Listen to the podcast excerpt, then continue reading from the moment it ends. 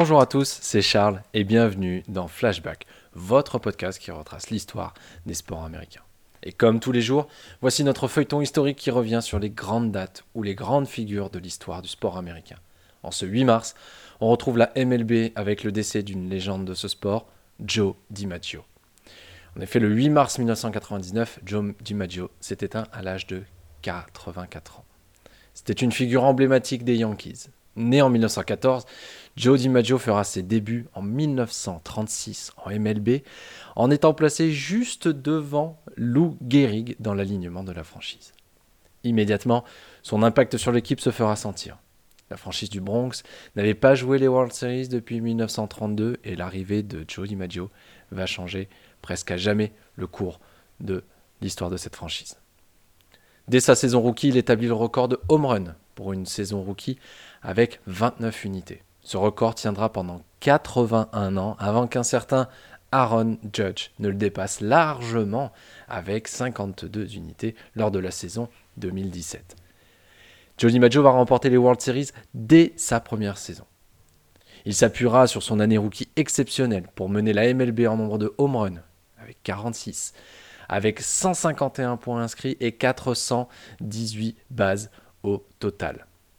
Il terminera seulement deuxième pour les votes de MVP, derrière le joueur des Tigers de Détroit, Charlie Gehringer.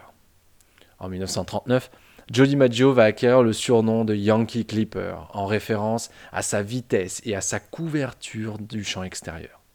Cette année-là, il a établi le record du nombre de points produits sur un mois, avec 53 unités, égalant le record de Hack Wilson datant de 1930.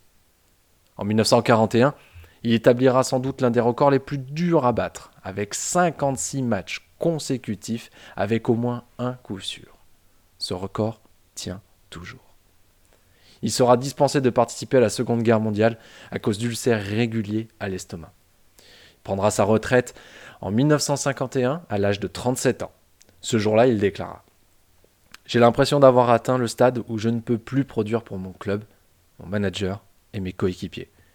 J'ai eu une mauvaise année, même si j'ai frappé à 35% au bâton.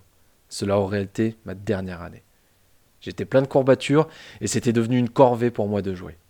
Quand le baseball n'est plus amusant, ce n'est plus un jeu, et donc j'ai joué mon dernier match. Au total, Jody Maggio emmènera les Yankees vers 9 titres au World Series. Il restera juste derrière Yogi Berra dans ce domaine, lui qui en a remporté 10. Il sera introduit bien entendu au Hall of Fame en 1955 et lui a 88% dès sa première année d'éligibilité.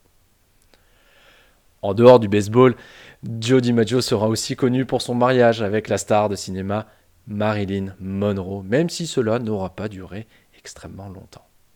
Gros fumeur, il développera un cancer du poumon qu'il fera opérer en 1998 avant finalement de s'éteindre à son domicile le 8 mars 1999. J'espère que cet épisode vous a plu et on se retrouve dès demain pour un nouveau morceau d'histoire des sports américains.